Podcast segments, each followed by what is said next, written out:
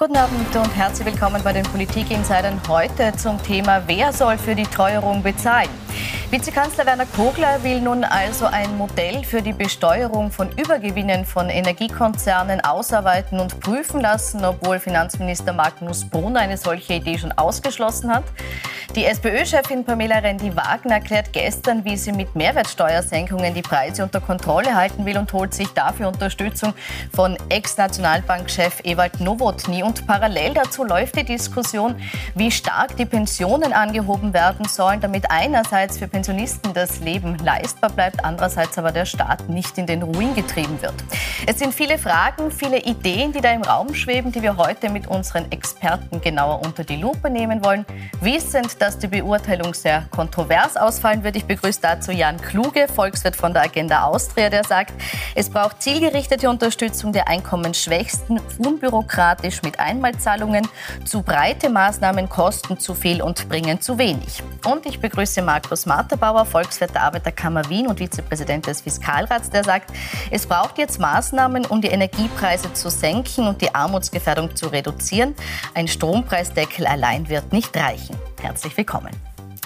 Obwohl, ich habe schon gesagt, Finanzminister Magnus Brunner der Idee schon eine Absage erteilt hat, bleibt sie in Diskussion die Idee einer Windfall-Tax, also einer Besteuerung von sogenannten Übergewinnen. Vielleicht auch deshalb, weil die Idee so attraktiv klingt, dass man sagt, also jene, die sich jetzt an der Energiekrise bereichern, die sollen diesen Gewinn doch abgeben. Was ist daran falsch aus Ihrer Sicht, Herr? Also den, den Reflex verstehe ich total. Ja, also warum sollen wir teure Stromrechnungen bezahlen, wenn es auf der anderen Seite Unternehmen gibt, die Gewinne damit machen. Also das, die, die Optik ist nicht gut, das ist auf jeden Fall so.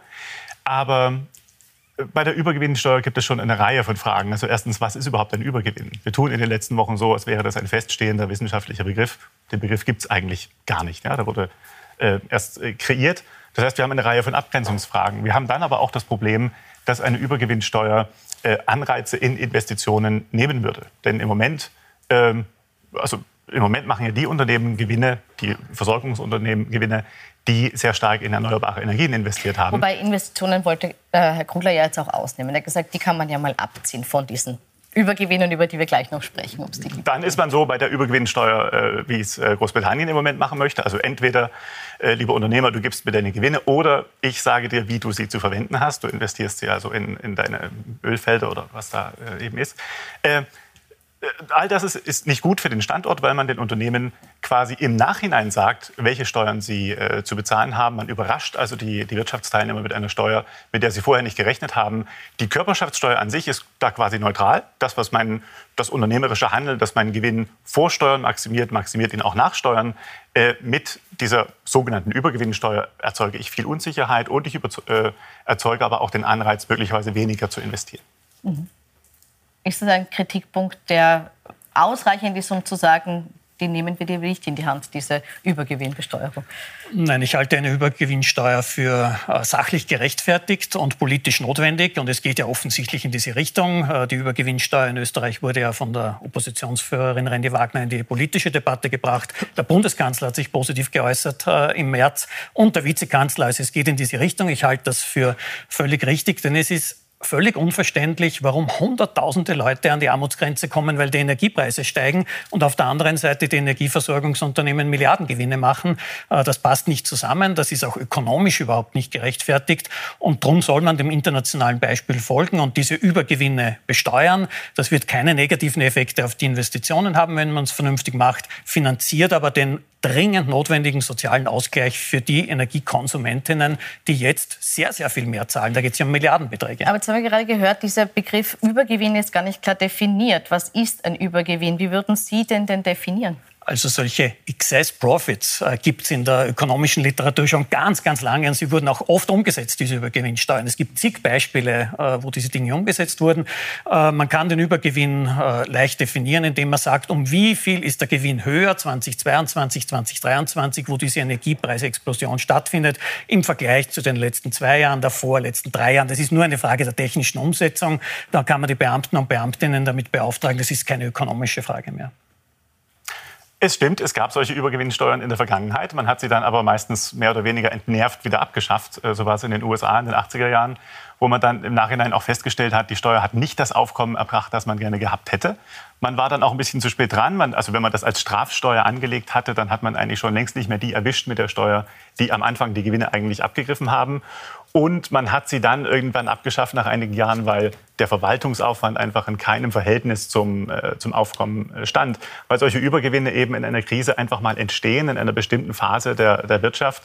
Äh, das hört dann auch wieder auf. Ja? Das wird ja nicht ewig so weitergehen. Das heißt, jetzt hier reinzufahren mit einem Instrument, von dem wir wissen, dass es problematisch ist. Sie sagen, es hat keine Auswirkung auf die Investition. In den USA hatte es das. Das führte dann in den 80er Jahren auch dazu, dass die USA dann mehr Erdöl importieren mussten, weil sie eben äh, ihre eigenen Unternehmen abgewürgt haben mit dieser Steuer. Also ich bin da nicht so sicher, ob ich da äh, ähm, ich wäre da nicht so sicher, dass das keine Effekte hat. Eine, eine, Übergewinnsteuer soll ja selbstverständlich nur befristet sein, solange die Übergewinne da sind. Na klar schafft man sie dann wieder ab, wenn die Energiepreise wieder sinken. Das ist ja der Sinn der Übung. Das heißt, das ist kein Argument, dass sie wieder abgeschafft wurde. Das ist gerade der Sinn. Das wird 2022, 2023 äh, wirken und dann äh, schafft man es wieder ab. Ähm, die Investitionseffekte halte ich für, die sind zu berücksichtigen. Das Argument muss geprüft werden, aber halte ich für sehr gering. Äh, nehmen wir an, der Verbund würde ein neues Kraftwerk bauen. Äh, dann sind ja das Entscheidungen, die ganz langfristig ausgerichtet sind und die Umsetzung des neuen Kraftwerks dauert wahrscheinlich zehn Jahre. Äh, das heißt, das ist abhängig von der generellen Geschäftsentwicklung, von der Nachfrageentwicklung und nicht von der Frage, ob die Übergewinne in einem Jahr jetzt auftreten oder nicht. Das wird ja gar nicht berechnet, äh, sondern der Verbund wird das neue Kraftwerk bauen, wenn er die entsprechenden Genehmigungen hat und wenn es aus der Sicht der Vergangenheit und der Stromnachfrage geeignet ist. Das ist nicht abhängig vom Übergewinn und deshalb auch nicht abhängig von der Übergewinnsteuer. Meiner Meinung nach wird das gar keine Effekte auf die Investitionen haben. Dazu kommt, dass Investitionen in erneuerbare Energie ja ganz stark gefördert werden in Österreich. Das heißt, der Staat gibt ohnehin Anreize, dort zu investieren und die Übergewinnsteuer wird daran nichts ändern. Äh, zweiter Kritikpunkt, ich wiederhole es nochmal, war jetzt auch, dass der Verwaltungsaufwand irrsinnig hoch ist und in keiner Relation zu dem Gewinn steht, den man daraus quasi lukrieren kann. Ich sehe den Verwaltungsaufwand nicht. Die Firmen werden dann ausweisen, wie hoch ihr Gewinn 2022 war. Das müssen sie sowieso tun und jetzt wieder höher sein bei der OMV, ich weiß nicht, zwei Milliarden höher und beim Verbund. Und dann wird einfach auf diesen Übergewinn die Steuer abgeführt. Der Verwaltungsaufwand ist null. Wir haben eine bestehende Körperschaftssteuer und die wird einfach um ein zusätzliches Instrument ergänzt. Fertig. Wenn man die Körperschaftssteuer erhöhen möchte, kann man das machen. Das, äh, wenn man glaubt als Staat, dass man das Geld braucht, um tatsächlich die Einkommensschwächeren äh, zu entlasten. Ich denke, darüber sprechen wir noch, denn das ist natürlich absolut nötig. Also da äh, kann es, glaube ich, keine zwei Meinungen geben. Äh, nur man braucht nicht das Aufkommen äh, aus, der, äh, aus der Übergewinnsteuer. Und ich glaube, das Signal ist das Entscheidende. Wenn man einfach sagt, äh, dieser Staat erlaubt es sich, im Nachhinein die Steuerregeln zu ändern, vorübergehend. Ja, wie Sie sagen, machen wir es eben nur dieses Jahr und im nächsten Jahr wieder nicht mehr, aber vielleicht dann wieder in vier oder in fünf Jahren. Und es ist auch unklar, welche Branchen davon betroffen sind, weil eigentlich äh, so eine gewisse Willkür dann da ist dann ist das, glaube ich, schon ein sehr schlechtes Signal. Wir sehen es in Italien gerade, die einfach auch mehr oder weniger ungeprüft eine, eine Übergewinnsteuer äh, eingeführt haben, die die Unternehmen jetzt nicht zahlen. Aber okay, das ist noch mal eine andere Geschichte. Äh, aber ich glaube, hier ist klar, dass auf Jahre nichts investiert wird. Die Unternehmen werden das jetzt äh, äh juristisch ausdiskutieren. Das wird ein paar Jahre dauern. In dieser Zeit wird, nicht, wird nichts investiert in die Anlagen die Firmen investieren ja jetzt schon. Wir haben ja große Investitionen in erneuerbare Energie. Schauen Sie die Energieversorgungsunternehmen an. Eben. Die investieren in Pumpspeicherkraftwerke, in Windräder, in Solarenergie. Äh, warum sollte sich daran was ändern? Das ist ein lukratives Geschäft langfristig und hängt nicht davon ab, ob in einem Jahr der Übergewinn hoch ist oder nicht. Und es ist auch überhaupt keine willkürliche äh, Steuer, sondern es ist klar äh, zu erkennen, dass die hohe Inflation jetzt aus den Energiepreisen resultiert der Zusammenhang ist unmittelbar, dass die Haushalte massiv belastet sind und die Unternehmen enorme milliardenschwere Gewinne machen. Das hat nichts mit Willkür zu tun, sondern ist ökonomisch vernünftig hier einzugreifen, äh, weil wir sonst ja massive Verteilungseffekte hätten und die sind nicht akzeptabel. Mhm. Die Sache ist ja die, um die einkommensschwachen Haushalte zu entlasten, bräuchten wir nicht so viel Geld. Das Geld hat der Staat schon längst. Der Staat hat ja mehr Einnahmen. Wir tun immer so, äh, als wären Gewinne nicht besteuert. Sie sind natürlich besteuert. Und wenn die Gewinne nach oben gehen, was sie im Moment tun, gehen auch die, äh, die Steuereinnahmen mit nach oben. Das ist durch die Bank, das haben wir bei der Mehrwertsteuer, das haben wir bei der Lohnsteuer, auch bei der Körperschaftssteuer, auch bei der Kapitalertragssteuer. Äh, die Einnahmen gehen durch die Decke. das, was man wirklich bräuchte, um zielgerichtet die einkommensschwächeren Haushalte zu entlasten, das ist nicht unsere Berechnung, das hat der IWF ausgerechnet, wenn ich die unteren 40 Prozent der Einkommensskala komplett entlasten möchte von den äh, Energiekosten oder von den gestiegenen Energiekosten, brauche ich weniger als ein Prozent des Bruttoinlandsprodukts. Im Moment sind wir da deutlich drüber. Wir bewegen viel größere Summen, weil wir glauben, dass wir Preisdeckel brauchen und das, weil wir glauben, dass wir alle entlasten äh, müssen, auch die Besserverdienenden. Äh, wenn man das Ganze fokussieren würde auf diejenigen, die es wirklich brauchen, bräuchte man viel weniger Geld die, die Übergewinnsteuern brauchen wir dafür nicht. Sie haben es jetzt schon angesprochen, wir brauchen mehrere Instrumente oder es gibt mehrere Instrumente im Baukasten, wo wir gerade darüber diskutieren, welche wir brauchen und welche nicht. Ich möchte jetzt auf diesen Preisdeckel zu sprechen kommen. Sie haben es jetzt kurz angesprochen. Die Regierung plant jetzt einen solchen, was aber kein genereller Preisdeckel werden soll. Die Regierung nennt es Rechnungsdeckel und zwar deshalb, weil eben ein Grundbedarf gedeckelt sein soll preislich. Alles, was man darüber verbraucht, soll zum regulären Marktpreis bezahlt werden. Ist das ein kluger Ansatz, zu sagen, wir versorgen versorgen grundsätzlich oder die, die Basisversorgung mit einem gedeckelten Preis. Darüber hinaus ähm, lassen wir den freien Markt spielen. Grundsätzlich ja. Das WIFO Wirtschaftsforschungsinstitut bastelt ja gerade an einer Ausarbeitung, an einer konkreten. Äh, das ist äh, sinnvoll, weil es auch die entsprechenden Anreize zum äh, Stromsparen mit sich bringt und gleichzeitig die Entlastung, die vor allem dann ärmeren Haushalten auch zugute kommen wird. Das große Defizit beim Stromrechnungsdeckel ist, dass er eben nur den Strom betrifft. Wir haben aber auch massiv steigende Gaspreise. Das heißt, er müsste unmittelbar ausgeweitet werden äh, auf die Gaspreise. Und dann kommt das Argument dazu, dass das natürlich staatliche Kosten sind. Der Staat muss ja den billigeren Teil von Strom oder Gas dann ersetzen. Und der Staat hat natürlich entsprechende ähm, Überzeugung, dass er sich das Geld auch wiederholen muss von denen, die die Krisengewinner sind. Und deshalb ist dieser Strom- und Energiepreisdeckel, Gaspreisdeckel gut zu kombinieren mit einer Übergewinnsteuer.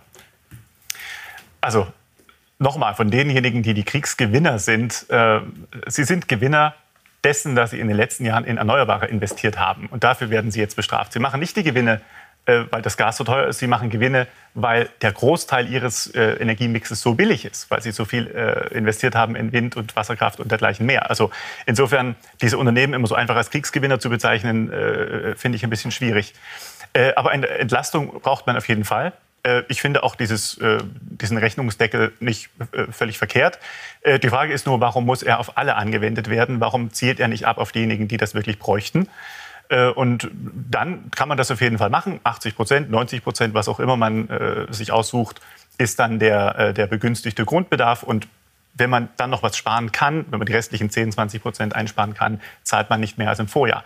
Gut, das sollte man machen für diejenigen, die es brauchen, aber eben nicht für alle. Denn dadurch Wo wird es erst richtig Sie die Grenze ziehen? Das ist dann eine, eine, politische Entscheidung.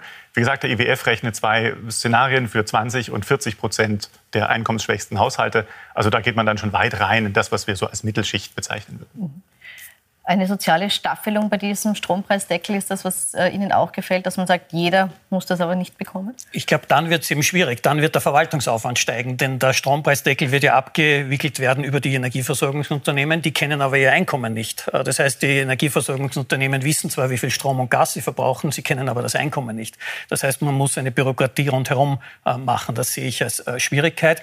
Das untere Einkommensdrittel ist massiv armutsbetroffen. Da, für das muss das unbedingt gemacht werden und darüber hinaus sehr viel mehr. Aber es geht ja weit in die Mittelschicht äh, hinein. Hier geht es um Millionen von Haushalten und um Millionen von Menschen, die jetzt durch die hohen Energiepreise massiv getroffen sind. Das heißt, es muss sehr breit sein. Und äh, die Frage ist dann wahrscheinlich, ob das nicht zu bürokratisch ist, äh, hier Einkommensgrenzen einzufügen. Die Verteilungswirkungen kann man dann mit anderen Instrumenten, glaube ich, äh, durchaus noch äh, verstärken. Mhm stimme ich Ihnen völlig zu. Äh, ich sagte, manches spricht für den Rechnungsdeckel, aber die Bürokratie spricht in der Tat völlig dagegen. Äh, wie man das machen möchte, ist mir auch noch schleierhaft. Was ist, wenn ich im letzten Jahr keinen Verbrauch hatte, weil ich, weil ich umgezogen bin oder weil sich mein Haushalt vergrößert oder verkleinert hat? Also äh, viele Fragen, die man wird klären müssen. Die Bürokratie spricht sicher dagegen. Ähm, der einfachere Weg wäre sicherlich, ähm, Einmalzahlungen zu machen gerne auch eine Serie von Einmalzahlungen. Ja, das äh, ist natürlich auch möglich. Damit haben wir Erfahrung. Das haben wir jetzt schon gemacht in den äh, Entlastungspaketen. Äh, meistens irgendwie für alle, was auch wieder nicht wahnsinnig sinnvoll war. Aber an irgendeinem Punkt wird man schon mal schauen müssen, äh, ob man irgendwo die Einkommen äh, kontrollieren kann, damit man zielgerichtet arbeiten kann. Äh, aber wir hatten ja jetzt schon Maßnahmen, die sich einfach mal pauschal gerichtet haben an Transferleistungsempfänger, an, an Pensionisten und so. Das sind Leute, dort trifft es schon nicht den Falschen. Ja, dort, dort, kann man das auf jeden Fall äh, machen. Mit einfachen, möglichst unbürokratischen Mitteln äh, äh pauschale Einmalzahlungen zu machen, ist, glaube ich, der einfachste und schnellste Weg. Einmalzahlungen hat die Bundesregierung ja schon gewählt. Sie sind äh, kurzfristig einsetzbar. Das Problem ist, ich müsste jedes Monat eine Einmalzahlung machen, denn die Arbeitslosen so. haben ja jedes Monat zu wenig Arbeitslosengeld. Das durchschnittliche Arbeitslosengeld liegt bei 1000 Euro. Die Armutsgefährdungsgrenze sind 1371 Euro pro Monat. Es müsste jedes Monat kommen. Wir haben es aber nur für ein oder zwei Monate im Moment. Die äh, Schlussfolgerung muss doch sein, die unteren sozialen Nötze gehören generell nicht mit Einmalzahlungen, sondern generell erhöht. Wir brauchen eine deutliche Erhöhung des Arbeitslosengeldes, der Notstandshilfe, der Sozialhilfe, der Mindestsicherung, der Aus des Ausgleichszulagenrichtsatzes, also der Mindestpensionen, des Unterhaltsvorschusses. Also das, was man als untere soziale Netze mhm. bezeichnet. Hier muss eine generelle äh, bleibende Erhöhung äh, stattfinden und nicht sozusagen marginal eine einmalige Anpassung um 10 Prozent, sondern hier geht es um 2, 3, 4, 500 Euro pro Monat. Und äh, wenn man das nicht leistet, dann nehmen wir als reiches Land Österreich bewusst Armutsgefährdung in Kauf. Und das kann, das ist völlig inakzeptabel aus sozialer, aber auch aus ökonomischer Sicht. Stimme ich Ihnen völlig zu. Aber wir sprechen ja von einer Momentaufnahme. Äh, viele dieser Sozialleistungen, von denen Sie sprechen, die sind ja ohnehin äh, valorisiert oder passen sich von alleine an. Also das Arbeitslosengeld äh, ist ja an den Lohn gekoppelt. Die Inflation wird ja nicht ewig in dieser Höhe sein. Also irgendwann kommt man da natürlich wieder auf das Level, das man immer wollte. Aber um diesen Übergang, diesen plötzlichen Übergang dorthin zu schaffen, sind Einmalzahlungen so oft man sie braucht. Und wenn Sie sagen, man braucht sie jetzt ein Jahr lang, vielleicht jeden Monat, dann ist das so. Aber jetzt grundsätzlich sich, also in dieser Krise, sich ganz neue Varianten, ganz neue Methoden zu überlegen, ist, glaube ich, der falsche Weg. Das wäre gar nicht neu. Also äh, ich habe im Mai 2020 gefordert, dass das Arbeitslosengeld erhöht wird auf 70 Prozent Nettoersatzrate. Das zweieinhalb Jahre hätte man damit Armut verhindern können mhm. in der von Armut am stärksten betroffenen Gruppe.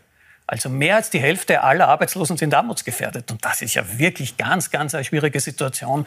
Die Regierung will sich aus ideologischen Gründen, äh, will sie diesen Menschen nicht helfen. Und hier sieht man die Probleme und wir brauchen das als Anspruch. Deshalb höheres Arbeitslosengeld bedeutet einen Anspruch. Und für die, die schon arbeitslos sind, helfen ja die höheren Löhne ja. überhaupt nicht fürs Arbeitslosengeld. Die beziehen ja Arbeitslosengeld ja auf Basis der niedrigen Löhne vor einem Jahr oder vor zwei Jahren. Das heißt, das ist wirklich ein sozialpolitischer Skandal und hier muss ganz dringend gegengesteuert äh, werden. Und aus meiner Sicht wäre das zu kombinieren, äh, diese Hilfe für die Armen, für die Ärmsten äh, mit der entsprechenden Besteuerung für die Reichsten. Sie haben jetzt angesprochen, äh, das bezieht sich eben auf den Lohn, der in den Vorjahren verdient wurde. Ähnlich ist es mit den Pensionen. Pensionen sind auch ein Punkt, der sich berechnet aus dem, was man Zeit seines Lebens verdient hat. Dann gibt es jährlich eine Pensionsanpassung. Über die wird äh, in den nächsten Wochen diskutiert. Genau morgen veröffentlicht die Statistik Austria äh, die Juli-Inflation. Das ist sozusagen der letzte Baustein, der fehlt, um dann die, die Jahresinflation, die der, Bas der Basiswert ist für die Berechnung der, der gesetzlichen Pensionsanpassung, äh, veröffentlicht. Wenn man jetzt so hm, grob rechnet, wird die ungefähr bei 5,6 Prozent liegen. Die Regierung ist nicht daran gebunden, gebunden in der äh, Höhe zu erhöhen. Und der Sozialminister Johannes Rauch hat bereits angekündigt, dass er sich bis zu 10 Prozent Pensionserhöhung vorstellen kann. Das hat zu ganz heftigen Diskussionen geführt äh, zwischen der äh, Jugendstaatssekretärin Claudia Plakholm und SeniorenvertreterInnen, äh, weil so ein bisschen den Generationenkonflikt aufreißt, weil so ein bisschen die Frage aufwirft, können wir uns das leisten, äh, den PensionistInnen jetzt so viel zu bezahlen? Irgendwann muss das die jetzige Jugend zurückzahlen. Wie stehen Sie dazu, Herr Kluge? Ist das etwas, was wir uns leisten können? Ich, na gut, leisten kann man sich immer. Dann muss eben der Steuerzuschuss erhöht werden. Ja, das theoretisch natürlich. Aber es ist natürlich schwer zu rechtfertigen, dass jetzt äh, Arbeitnehmer, ich glaube, keiner von denen wird in diesem Jahr 10 Prozent Lohnsteigerung bekommen, ähm, dass jetzt für die Pensionisten 10 Prozent äh, Steigerung gefordert werden. 6 Prozent, wie Sie sagen, ungefähr wird es ohnehin geben. Ähm, in den letzten Jahren ist es auch immer so gewesen, dass die, die äh, kleinen Pensionen stärker angepasst wurden aber nichts dagegen, das auch diesmal so zu machen. Es ist ohnehin so, ich würde das gar nicht am Status festmachen, wer wie viel an, an Staatshilfen bekommt. Äh, wenn ein Pensionist ein, eben in diese unteren 20, 30, 40 Prozent äh, der einkommensschwächsten Haushalte, äh, Haushalte fällt, dann erhält er natürlich Staatshilfen. Das haben wir auch jetzt schon gehabt. Viele der, der Pensionisten haben ja die ganzen Einmalzahlungen äh, bereits erhalten. Und ähm, dann ist es also gar nicht davon, davon abhängig. Wenn ich wenig Geld habe, kriege ich etwas dazu. In den letzten Jahren haben wir es immer gehabt, dass die, die kleineren Pensionen stärker angepasst wurden, als es von Gesetzes wegen vorgesehen war. 10 Prozent ein Wert, der anzustreben ist? Ich glaube, es ist grundsätzlich sinnvoll, äh, bei den gesetzlichen Regelungen aufzubauen. Äh, und hier haben wir die entsprechenden Rahmenbedingungen, die äh, genannt wurden. Ich glaube auch, dass für kleinere Pensionen hier zusätzliche Anpassungen erfolgen sollen, wie es auch letztes Jahr schon erfolgt ist. Man muss nämlich berücksichtigen, dass vor allem Mindestpensionistinnen ganz oft stark steigende Ausgaben für Haushaltsenergie äh, haben. Denken Sie an die stark steigenden äh, Gaspreise oder auch an die Strompreise. Das heißt, die sind möglicherweise überproportional betroffen. Das rechtfertigt auch höhere ähm, äh, Pensionserhöhungen. Bei Luxuspensionen, die es auch gibt, sehe ich keine Notwendigkeit. Aber diese Luxuspensionen, die gibt es ja nicht im ASVG-Bereich, im gesetzlichen Pensionsversicherungsbereich. Für die sollte die Inflationsanpassung äh, passieren. Aber wir müssen gleichzeitig bedenken, dass die jetzigen Mindestpensionen, der Ausgleichszulagenrichtsatz, nicht armutsfest äh, ist. Das heißt, wir brauchen Pensionsreformen, die die kleinen Pensionen äh, insgesamt stärker äh, anheben. Äh, und gleichzeitig darauf schauen, dass das Pensionssystem langfristig finanzierbar ist. Äh, denn es ist eines der besten Pensionssysteme der Welt und wir wollen das System nicht äh, verlieren. Und deshalb müssen wir darauf achten, dass es finanzierbar bleibt. Ich bin da ganz optimistisch. Wir sollen es auf keinen Fall dieses Pensionssystem aufgeben und die Irrwege anderer, etwa der Deutschen, nachgehen, die vor 20 Jahren große Fehlentscheidungen getroffen haben, indem sie die gesetzlichen Pensionen gekürzt haben. Aber wir müssen darauf schauen, dass es finanzierbar bleibt. Mhm. Sind Sie auch zuversichtlich, dass unser System so hält, wenn wir es so weiterführen wie gehabt? Das System, ich würde schon auch sagen, es ist tatsächlich eines der besten, äh, die wir haben. Es ist eine, eine, eine, gute Idee grundsätzlich, aber es ist gemacht worden für eine andere demografische Situation. Und wir haben in den nächsten Jahren den demografischen Wandel, den wir jetzt nicht nur so abstrakt erleben werden, sondern wir werden ihn jetzt mal so richtig erleben in den nächsten Jahren, wenn die Babyboomer in, in Ruhestand gehen. Und dann wird man einfach an den vielen Stellschrauben in diesem Modell, äh, da wird man an diesen Stellschrauben arbeiten müssen. Wir zeigen es äh, vielleicht ganz kurz her, nämlich, äh, dass man auch die Veränderung der Bevölkerungsstruktur äh, sieht. Die Agenda Austria, Sie haben uns da freundlicherweise eine, eine Grafik auch zur Verfügung gestellt, die wir äh, jetzt mal kurz zeigen. Es verschiebt sich etwas. Ja? Also es nimmt die, die äh, Gruppe der über 65-Jährigen deutlich zu und diejenigen, die verdienen, hier in Pink eingezeichnet, wird äh, geringer. Das ist aber nicht die relevante äh, Größenordnung. Also das ist wirklich Schwarzmalerei und äh, hier die, die Pensionsbombe an die Wand äh, malen. Das Relevante ist doch, wie viel geben wir insgesamt für Pensionen aus? Und die Berechnungen der Europäischen Kommission sagen langfristig, dass wir von jetzt etwa 14 Prozent an der Wirtschaftsleistung für Pensionen aufwenden, obwohl die Zahl der Pensionisten sich um eine Million erhöhen wird, nur minimal auf 15 Prozent steigen und dann geht es sogar wieder zurück. Das heißt, es ist völlig belegt, dass unser Pensionssystem langfristig finanzierbar ist. Die Gegner und Gegnerinnen des Pensionssystems wollen natürlich schwarz malen, weil die wollen, dass die Leute in kapitalgedeckte Pensionen investieren. Da haben viele große ökonomische Interessen, ist aber nicht, äh, gar nicht notwendig. Wir müssen aber schon darauf achten, auf die Finanzierbarkeit. Und das bedeutet zum Beispiel dafür zu zu sorgen, dass nicht wie jetzt die Hälfte der Frauen aus der Arbeitslosigkeit in die Pension gehen, sondern dass sie aus der Beschäftigung in die Pension gehen. Das heißt, eine gute Pensionspolitik ist Beschäftigungspolitik. Die Leute müssen Jobs haben, äh, müssen gut verdienen, dann sind auch die Pensionen leistbar. Stichwort Beschäftigung greife ich auf. Äh, die Diskussion um die Pensionen ist ja die eine, die andere ist die, wohin werden sich die Löhne entwickeln. Das ist auch eine Frage, die im Moment vielen so im Kopf rumschwirrt. Äh, wir haben im Moment eine, eine Inflation, wie wir sie noch nicht erlebt haben, so in den letzten Jahren zumindest, also wir, die hier jetzt stehen, arbeitende Menschen noch nicht erlebt haben. In welcher äh, Dimension wird die, die Lohnanpassung stattfinden? Was sind Ihre Einschätzungen von beiden, würde ich es gerne wissen. Womit rechnen Sie im Schnitt? Naja, die Gewerkschaften werden auf jeden Fall etwas äh, erreichen müssen für ihre Mitglieder, was Inflation plus Produktivitätssteigerung abdeckt. Das ist ja immer so das, was sie ungefähr wollen. Das heißt, ähm, ja, man wird schon auch bei 6 Prozent, nehme ich mal an, rauskommen wollen. Ähm, das ist auch völlig gerechtfertigt. Warum sollen die Arbeitnehmer die, ähm, die Kosten für die geldpolitischen Verfehlungen der EZB tragen? Also es ist nicht die Aufgabe der Arbeitnehmer, äh, praktisch in vorauseilendem Gehorsam äh, Reallohnverluste in, in, in, Kauf zu nehmen. Äh, das ist völlig gerechtfertigt, dass sie hohe Löhne fordern. Das ist auch äh, gut und richtig. Aber man wird dann schauen müssen, was das mit der Inflation macht. Ähm, die Lohnpreisspirale die wir im Moment ja noch nicht wirklich sehen, weil die Löhne natürlich dieses Jahr noch nicht so richtig gestiegen sind. Aber die könnte sich natürlich dann im Herbst, Anfang nächsten Jahres nochmal äh, durchsetzen. Das heißt, dort haben wir dann vielleicht auch nochmal eine Teuerungswelle, die sich dann wieder aus den Lohnsteigerungen ergibt. Das wird zumindest dann passieren, wenn äh, die Inflationserwartungen, die ja weiterhin hoch sind und die auch weiterhin deutlich über den 2 Prozent der EZB sind, ähm, wenn die dazu führen, dass man also sehr, sehr hohe Lohnabschlüsse äh, abschließen möchte. Also das könnte auf jeden Fall die Teuerung nochmal befeuern. Äh, das sehe ich gar nicht. Äh, wir haben die gute äh, Übung in Österreich jahrzehntelang, dass die Lohnabschlüsse zwischen Arbeitgeberinnenvertretern und den Gewerkschaften gemacht werden. Die Inflation der Vergangenheit ist die relevante Größe. Deshalb kann es in Österreich auch nie eine Lohnpreisspirale geben oder Inflationserwartungen spielen hier eine Rolle. Es geht immer nur um die Inflation, die es schon gibt. Äh, das ist in der Frühjahrslohnrunde sehr gut gemeistert worden. Da war die relevante Inflationsrate dreieinhalb bis vier Prozent. Der Abschluss war ungefähr fünf Prozent. Jetzt kommt die Metallrunde äh, im September. Der Metallindustrie ist es hervorragend gegangen. Die haben Rekordproduktion, Rekordgewinne gehabt. Also da gibt es viel zu verteilen. Äh, die Inflation der letzten zwölf Monate, die dann wahrscheinlich bei etwas über sechs Prozent sein wird, wird die Ausgangsposition für die Verhandlungen sein. Ich bin ganz optimistisch, dass in zwei, drei Verhandlungsrunden das Ergebnis dann da ist und es wird passen. Mhm.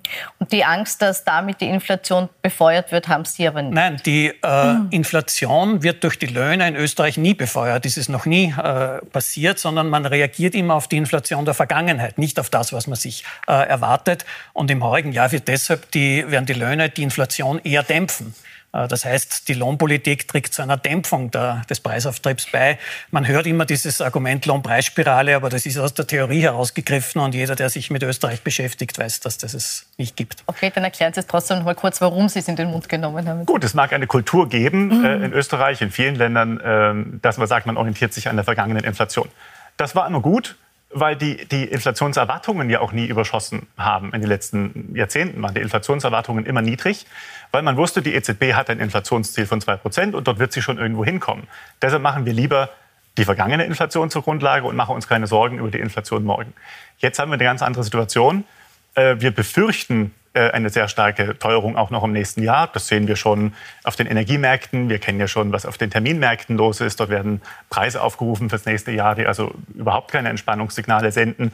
Und deshalb sind die, die Inflationserwartungen jetzt deutlich höher. Das ist der zentrale Unterschied äh, zu den Lohnverhandlungen, die wir in den letzten Jahrzehnten hatten. Und deshalb ist es für mich überhaupt nicht klar, dass die Grundlage die vergangene Inflation ist. Und wenn die Lohnabschlüsse äh, die, die Inflation überschießen, ich bin nicht sicher, ob es so kommen wird. Ich glaube es ehrlich gesagt nicht. Aber wenn es wirklich so sein würde, dann wäre absolut auch eine Lohnpreisspirale denkbar. Empirisch hat es sowas durchaus in der Vergangenheit schon gegeben, vielleicht nicht in Österreich. In Österreich nie. Und ich kann äh, Ihnen versichern, dass bei den äh, jetzigen Kollektivvertragsverhandlungen äh, wieder die Inflationsrate der Vergangenheit die entscheidende äh, Ausgangsgrundlage ist. Und alle Sorgen, die darüber hinausgehen, äh, sind unberechtigt. Wir verhandeln, oder die Gewerkschaften verhandeln jetzt in einem Bereich, äh, der sehr viel zu verteilen hat, weil es Rekordgewinne gibt. Und das mag dann zusätzlich zur Inflation vielleicht relevant sein. Aber über die Löhne braucht man sich keine Sorgen machen. Meine Sorge ist, dass es eine Gewinnpreisspirale gibt.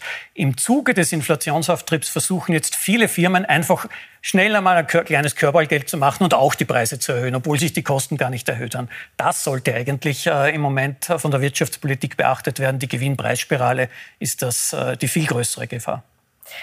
Gut, ich bedanke mich vielmals für das Austauschen der sehr spannenden Argumente. Wir werden die Preisentwicklung, wir werden die Lohnentwicklung und die Pensionsentwicklung für Sie weiter verfolgen. Ich danke Ihnen fürs Zuschauen und wünsche noch einen schönen Abend auf Plus 24.